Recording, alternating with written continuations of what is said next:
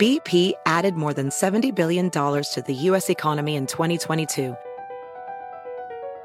Investments like acquiring America's largest biogas producer, Archaea Energy, and starting up new infrastructure in the Gulf of Mexico. It's and, not or. See what doing both means for energy nationwide at bp.com slash investing in America.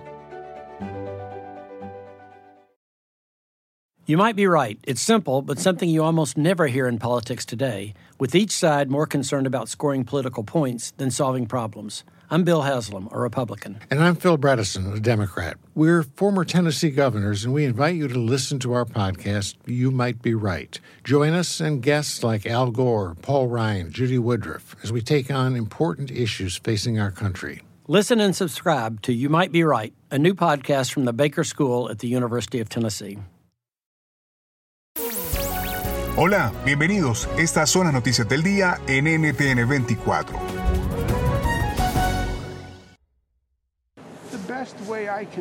La mejor forma en la que puedo ayudar es si se diese un paso al costado y dejo que el gobierno vuelva a ser gobierno. Lo haría por ustedes, haciendo lo correcto. De esta manera, el gobernador de Nueva York, Andrew Cuomo, renunció a su cargo. Sale por la puerta de atrás en medio de las investigaciones por acoso sexual que pesan sobre él. La reacción a su dimisión se las presentamos desde su propio partido. Aquí la voz del asambleísta demócrata por Nueva York, Catalina Cruz pasé 10 años de mi carrera trabajando para la administración como cuando él fue fiscal general y luego como gobernador, antes de postularme a la legislatura y por mucho tiempo trabajé en, en llevar a cabo sus planes.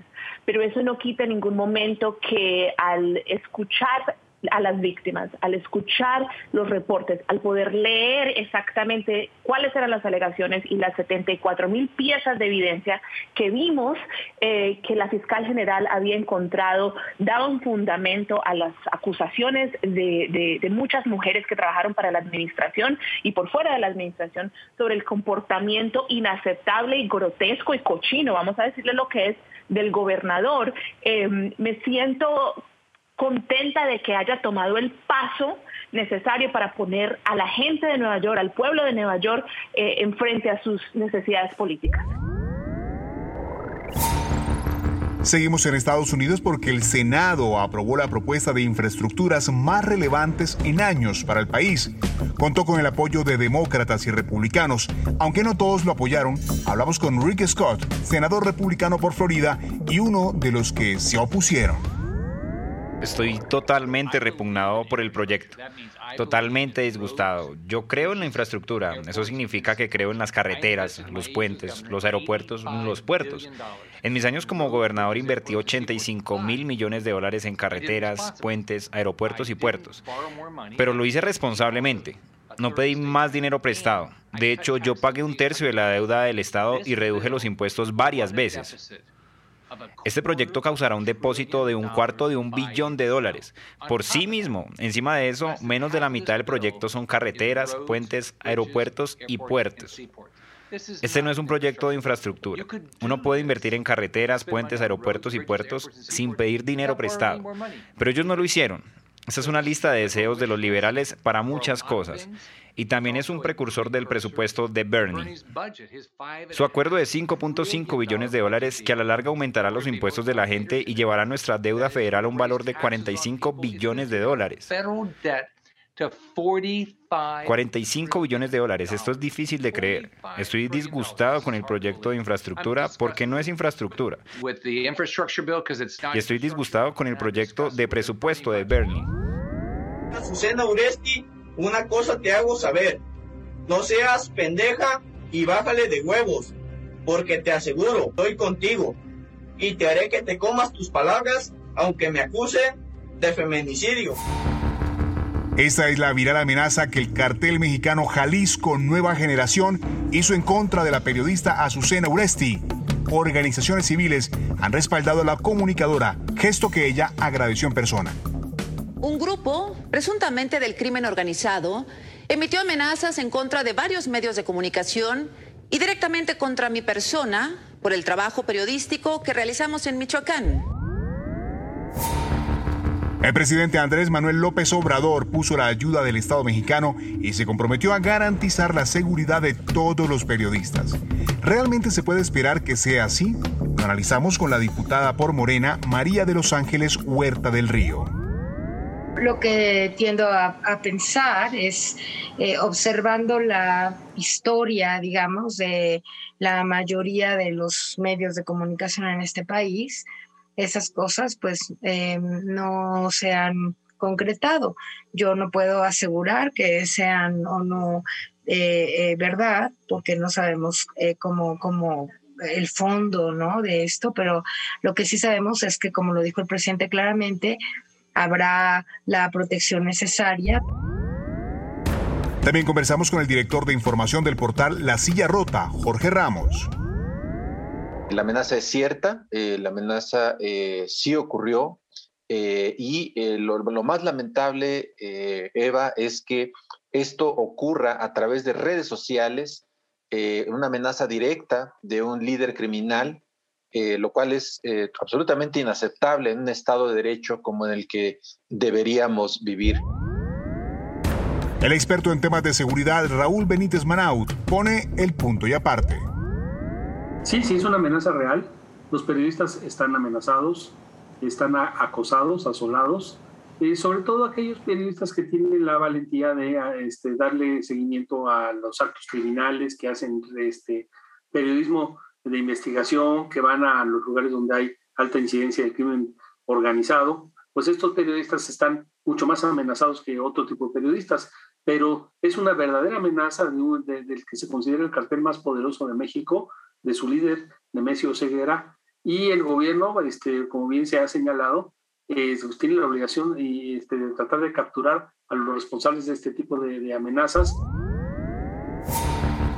Hay preocupación en Afganistán por el avance de los talibanes en ese país. En las últimas horas tomaron el control de al menos cinco capitales de provincia. Su avance se produce a medida que se retira a Estados Unidos. Pablo Pardo, periodista corresponsal del mundo en Estados Unidos y que ha seguido el conflicto, nos cuenta por qué es preocupante y qué viene ahora para el país. Estamos viendo eh, cómo los talibán están siendo sorprendentemente fuertes en el norte, en territorios que no son pastún, que son eh, uzbecos, eh, turcomanos y tayikos, fundamentalmente, que son las tres comunidades que habían dirigido la resistencia a los talibán, junto con los chiíes, digamos. Entonces, eh, esta es eh, yo creo que la, gran diferencia y la diferencia que mucha gente no se está dando cuenta de ella. El riesgo fundamental es que eh, con los talibán lleguen elementos pues, como Al-Qaeda o el Estado Islámico. Esa es la gran cuestión. Y terminamos con deportes. Leonel Messi ya tiene un nuevo equipo, el Paris Saint-Germain potente club del fútbol francés financiado por el Estado de Qatar, acordó fichar a la estrella argentina y uno de los mejores jugadores del mundo. ¿Qué supone el cambio? Revisamos con Gustavo Campana, periodista deportivo y subdirector de Radio Nacional Argentina. Inesperadamente el Paris Saint-Germain se fue armando en los últimos años, sin duda, eh, encuentra la frutilla del postre con Lionel Messi. Pero obviamente tiene la máxima figura local en Mbappé y después tiene un, cerco de estrellas que terminan de armar ese, conjunto que estuvo ahí a las puertas de la Champions en la última y, que va por más después de la llegada, insisto, de Ramos, de Messi, en conjunción con lo que, con lo que ya tenía. Trata de, de un jugador que es uno de los pocos apellidos que en este momento es un nombre mucho más fuerte que cualquier marca, cosa que sucedió muy pocas veces en la historia del fútbol y del deporte mundial, por lo menos en la historia del deporte moderno, donde ponele que a partir de la década del 70 eh, lentamente comienzan a aparecer eh, aquellos que no juegan intentando ser más importantes que lo que juegan.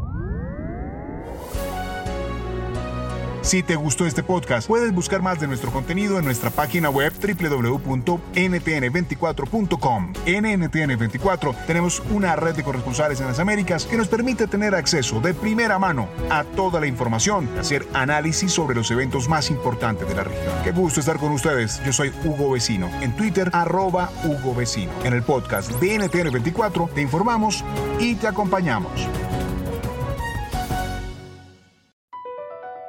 Across America, BP supports more than 275,000 jobs to keep energy flowing. Jobs like building grid scale solar energy in Ohio and producing gas with fewer operational emissions in Texas.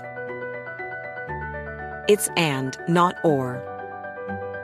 See what doing both means for energy nationwide at bp.com slash investing in America. Can you remember a time when you thought someone you disagreed with might actually be right? In the new podcast, You Might Be Right, former Tennessee governors Bill Haslam and Phil Bredesen pose that question to guests like Paul Ryan, Al Gore, and Judy Woodruff. Come for the stories, stay for the substance and expert insights into some of the most challenging issues facing the country, including affordable housing, crime, and education. Listen to You Might Be Right a new podcast from the Baker School at the University of Tennessee, available wherever you get your podcasts.